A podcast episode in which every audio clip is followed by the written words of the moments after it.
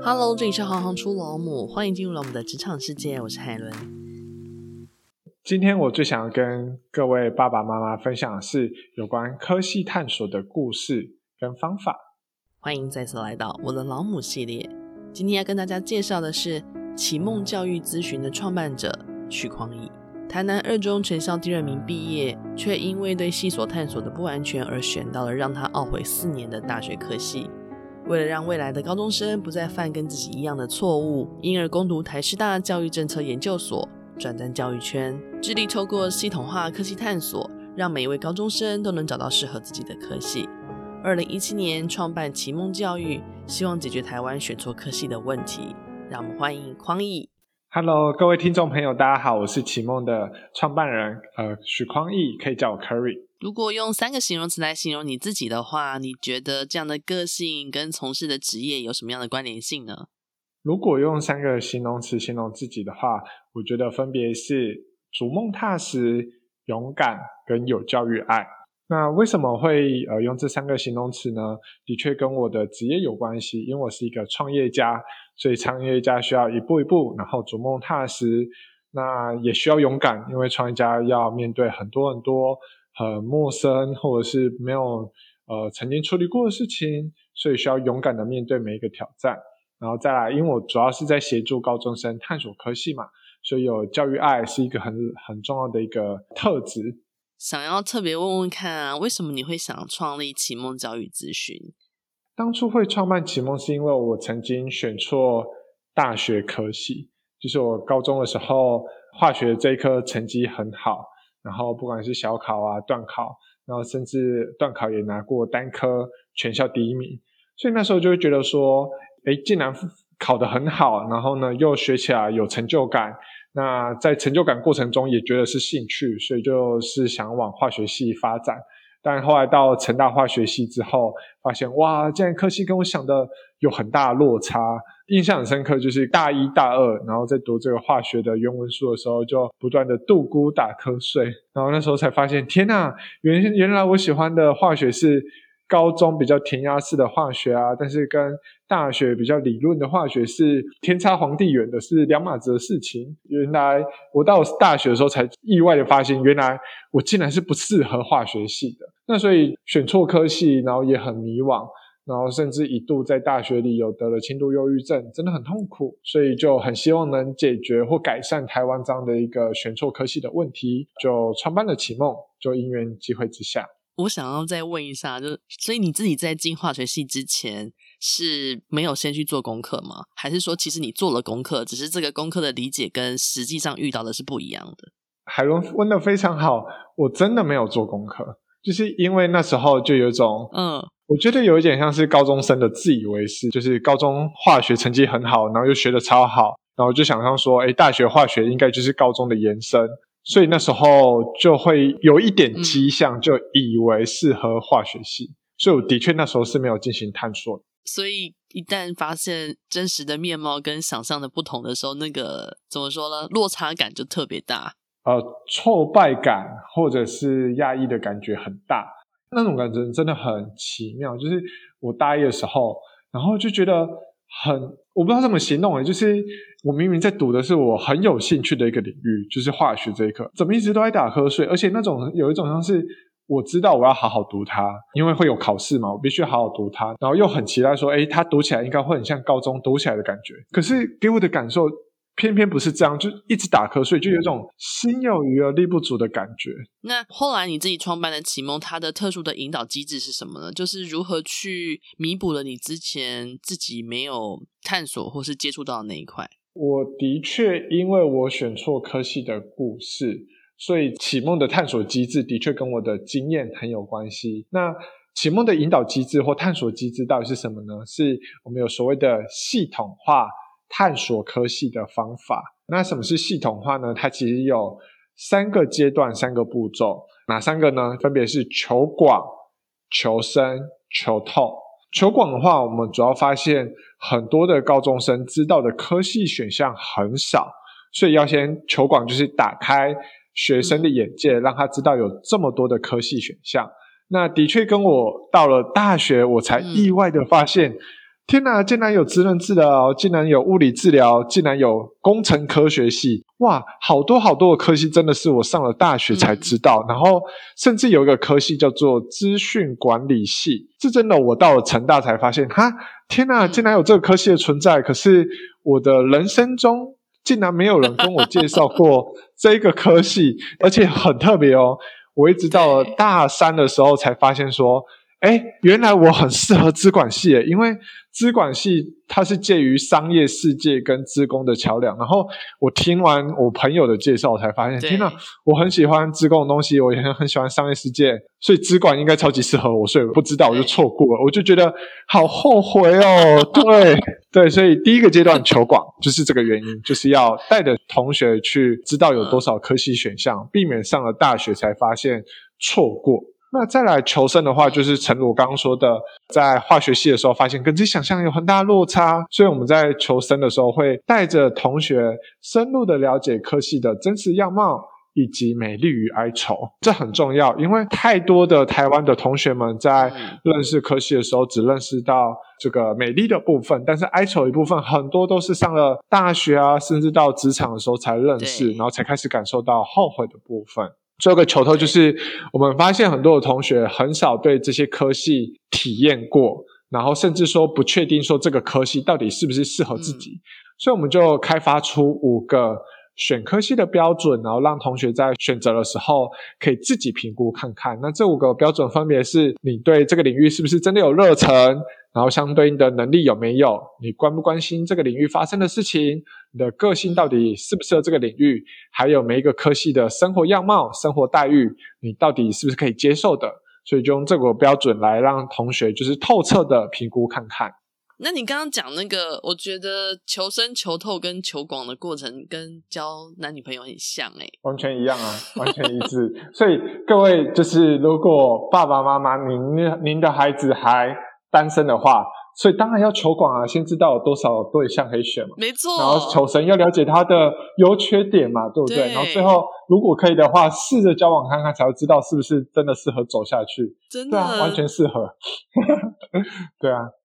那启蒙教育最大的使命是什么？就是你因为自己过去错误的选择跟判断，那你创了这个启蒙教育，它最大的使命是什么？呃，最大的使命就是一句话，就是透过探索，让学生找到发光发热的领域，进而逐梦踏实。为什么会这么说？其实也跟台湾的一个现况有关。这个是一个数据哦，就是全台湾目前一届大学生大概因为少子化降下来，从原本二十万降到大概现在十六万。那选错科系的比例呢？现在是多少？其实有蛮多的，快要三十五 percent，也就是说每三人就有一人选错科系。然后这是一个普查，所以等于说这是一个确切蛮精准的一个数据。换句话说，每三人就有一人选错科系。好，那十六万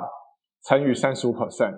大概就是六万了。想想看哦，有人选错科系这件事情，竟然每一年哦，每一年都有发生六万次哦。那我就在想说，哇，每年当时六万六万六万，那台湾外的人才在哪里？那甚至说，其实每一个数字其实都不是数字，诶，是一个人的人生，诶，所以的确我们很希望可以改善台湾这样的问题。那你在创办的过程中，因为感受到这么大的冲击，然后发现这么多人跟你曾经有过一样的困扰跟困惑，你在创办过程中有没有遇过特别难忘的经验呢？比如说有没有学员上完你的课之后，跟你做了什么样的陈述，或者说你的引导过程当中有没有一些比较不一样的，可以跟我们分享一下？有一个还蛮特别的故事，它其实才刚发生而已，大概。不到二十天前发生而已，才刚寒假结束，所以我们在寒假的时候有科技探索的冬令营。那那时候呢，就是有一位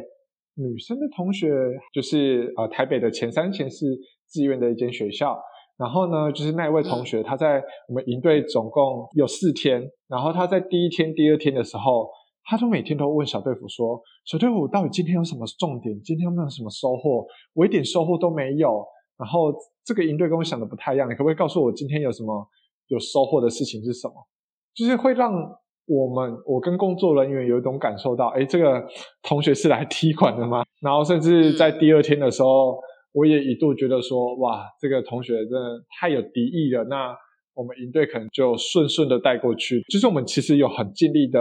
呃，就是引导他说，诶，他想要了解他的需求，想要了解他的状况，但他都每天就是啊，今天没有什么收获，你可不可以告诉我收获点到底是什么？后来在第二天晚上的时候，就是其实他妈妈有打电话给我，然后就是跟我说一下他孩子的一个状况。那聊过程中，他妈妈就跟我说，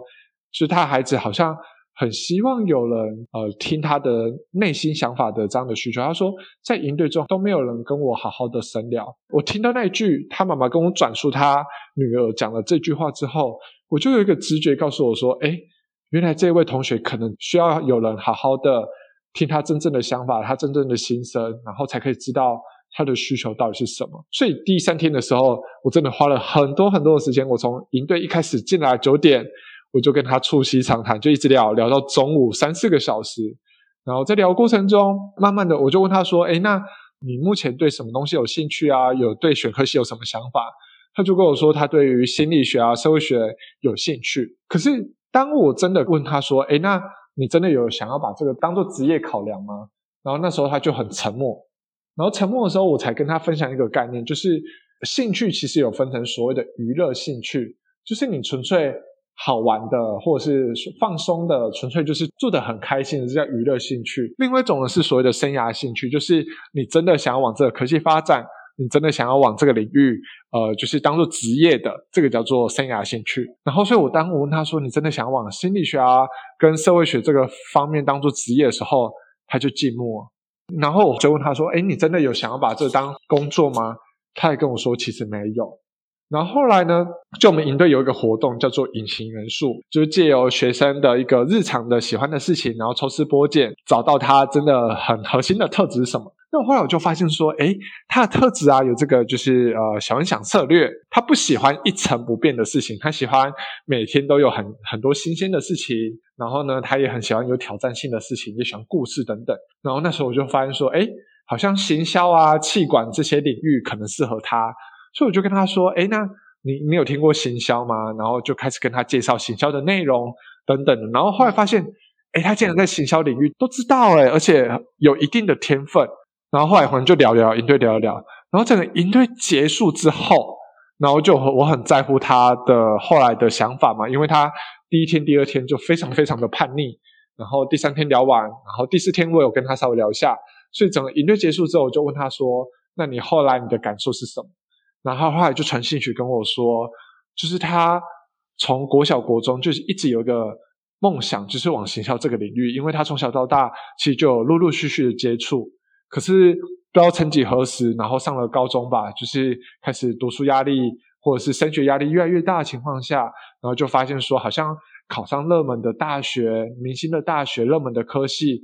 好像这个目标便取而代之，取代了梦想了，所以他。从原本在学校就是每一天好像为了分数，然后每天都不知道为什么而努力，可是跟我聊完之后，才又重新点燃说：“诶，对，我就是想往行销这个领域发展，而且我不用等到大学，我在高中这个阶段就可以开始学习什么是 Google 的广告，什么是 FB 的广告，怎么样做社群行销，就可以现在开始了解这些的内容，不用等到大学。”所以他就说：“谢谢科瑞老师，让他聊完之后又重新找回他的一个当初想要。”往哪一个领域前进这样的一个初衷跟梦想，然后听完之后，我真的觉得超感动，因为坦白说，我第二天的时候还一度真的想放弃他，我真的觉得天啊，真的他真的是我创立的，真的觉得怎么那么难搞的学生？但是我觉得后来就是回到刚刚的第一题，我就问说我的形容词，我觉得真的就是有教育爱，就我想说好，没关系，我再试最后一次，我再真的了解他的心声，然后后来才真的听到他内心的一个。那时候第二天不是有聊一聊，他还聊到哭了，然后那种哭是他觉得有人真的听到他的需求，对，对，他觉得有人理解他，然后有人可以顺着他的需求给他一些引导，他就说他很久很久就一直期望有这件事情，可是一直没有人接触。请教一下匡逸，呃，实际参加了启梦的营队的话，你们会怎么样的引导学生呢？就我们的营队蛮特别的，我们是系统化探索的营队，就跟我们启梦创办的初衷是一致的。那什么是系统化营队呢？就是我们分成有自然组的营队跟社会组的营队。那自然组的营队就包含了自然组的所有科系的类别，总共五十九种类别。那社会组的话，就包含社会组的所有科系类别，有六十五种类别，所以每一位学生都可以在这个营队里面经历求广、求深、求透。那像求广的话，在营队就会听到地毯式的介绍这些科系的内容，包含说他大大学所学，或者是在职场的一个出路是什么。那求生的话，我们会在营队中有许多的科系体验活动，然后也有达人来分享，然后有阅读科系的入门书等等的一些活动，让同学可以深入了解科系的内容。那最后求透的话，就是我们小队服会带同学，呃，就是用五个标准来厘清。这个科系是不是适合他？所以参加我们营队的学生呢，就是会从头到尾都经历整个探索科系的过程。那另外一个特色呢，是学习历程档案，就是我们在营队中会教他们做学习历程档案的方法，然后每天都完成三分之一。营队结束的时候，就有一份可以直接上传的学习历程档案。那为什么会有这个学习历程档案？是因为很多同学都在学校里面可能都听过怎么做，但是没有实际做过，还是不知道。或是做的时候有一些盲点等等，那我们启梦营队很希望说，让同学正确的使用学习历程单的方法，也就是说，他真的有办法透过反思记录到他每天这个做出对自己有用的学习历程单，就是我们营队的一个初衷。我们的营队通常会有几天？呃，营队的话，自然组的话是五天，然后社会组的话是四天。那创业过程中有没有遇过最大的困难？那你遇到这些困难的时候，你通常怎么克服呢？我觉得最真的让我很头痛的应该是商业模式吧。对，就是说，呃，对我来说，启梦它像是我的一个梦想，然后我很希望说，借由我们研发的系统化探索方法，来让更多的高中生。就这一套方法都会找到适合自己的方向，但是不免俗的就是我们是社会企业，社会企业就是一间公司，然后就是要想办法呃有自己的获利模式，然后让自己可以自给自足。那因为我是呃化学系，然后又没有商管的背景，所以很多很多的一些对我来说都好陌生哦。什么是行销？然后 Google 广告到底要怎么操作？然后什么叫做 SEO？财务管理是什么呀？哇，真的很多我不曾学过的东西，所以那种无力感真的有时候会让我觉得好辛苦哦。那但是我这时候就会觉得说，呃，我们很鼓励同学借由探索找到适合自己的方向嘛，然后逐梦踏实。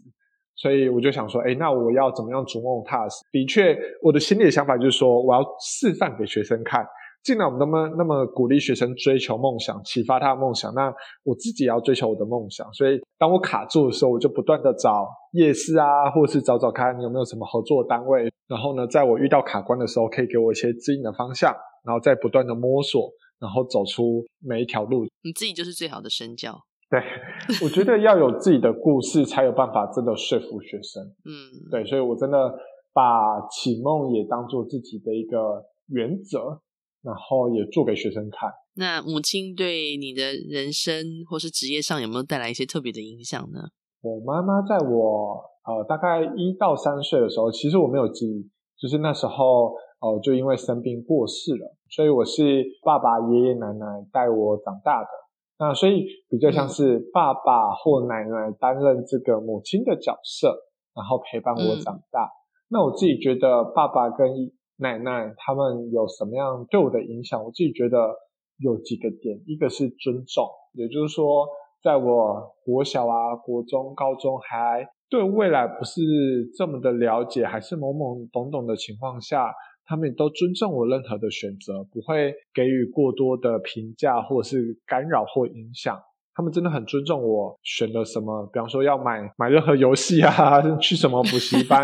或者是甚至什么呃那个类选类组选科系，真的都很尊重。嗯、然后再也是陪伴，就是有时候回到家嘛，然后会累到不成人形，就是不管是高中啊或大学，就是回到家就是想要一个温暖的感觉，或者是真的彻底的放松。所以我在外面给人的感觉跟回到家里。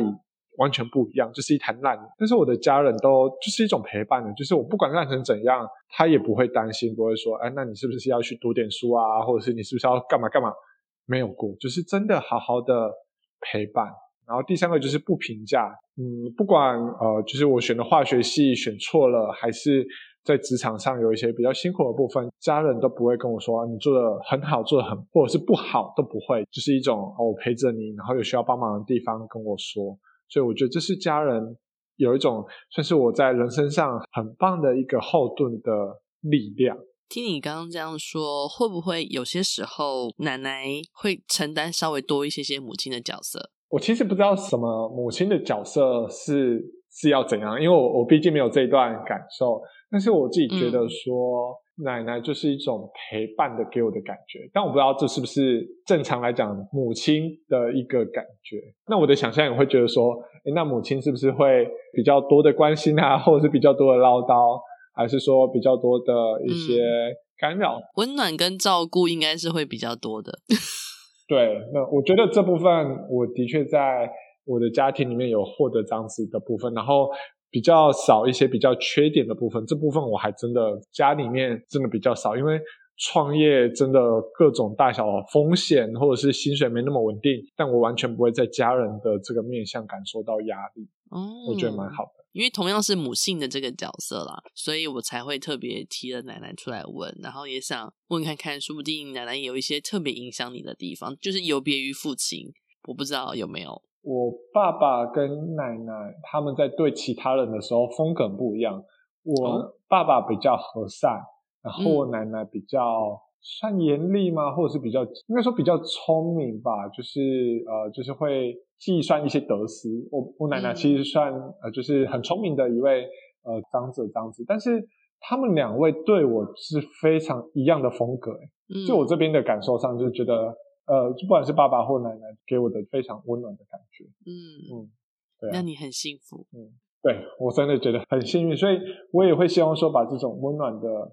陪伴的感觉带给启梦的学生，嗯，就是只要我。有接触到的每一位学生，我都希望给他们这种温暖的感觉，就是有一点像是把这样的好运分享给更多人。所以启梦创办到现在有多久了？启梦从最一开始创立大概五年，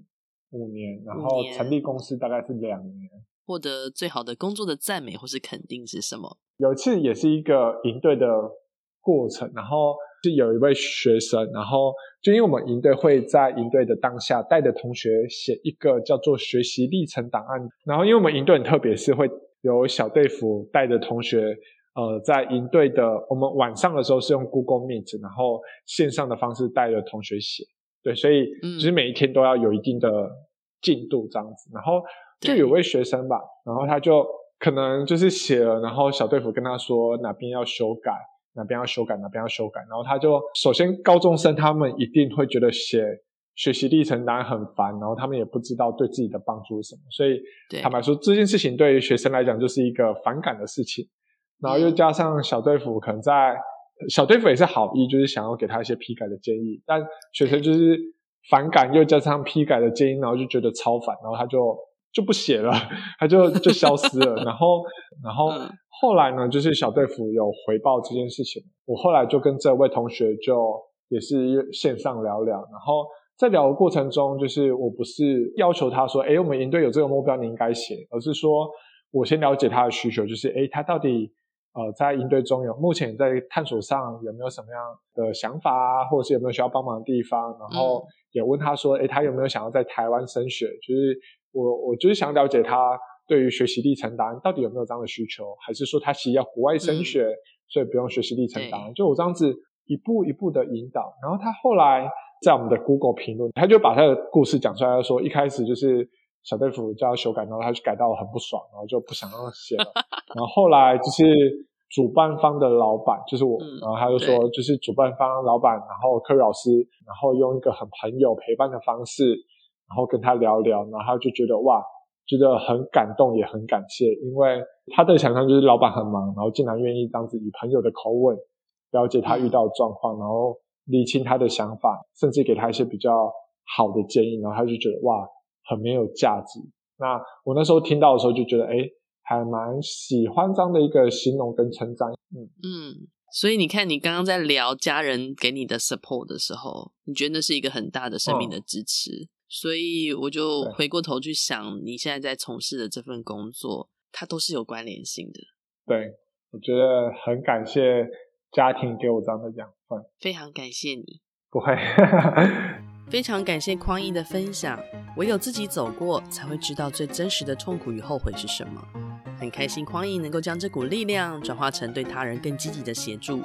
在我们的节目当中，大家可能会发现有越来越多自我探索或是跟一零八课纲相关的创新团队的故事。这些伙伴都非常年轻，有想法。希望借由他们的分享，也能让孩子在学习过程中越来越清楚自己的学习路径。如果你也喜欢今天的节目，欢迎到脸书转发我们的介绍文，一个转发的动作就能让更多人听到这个节目与故事。也非常欢迎到 Spotify 给我们五颗星评价，我们非常需要你们的分享，让各种职业的面向与母亲的价值被更多人看见。谢谢你们的支持，我是海伦，我们下次见。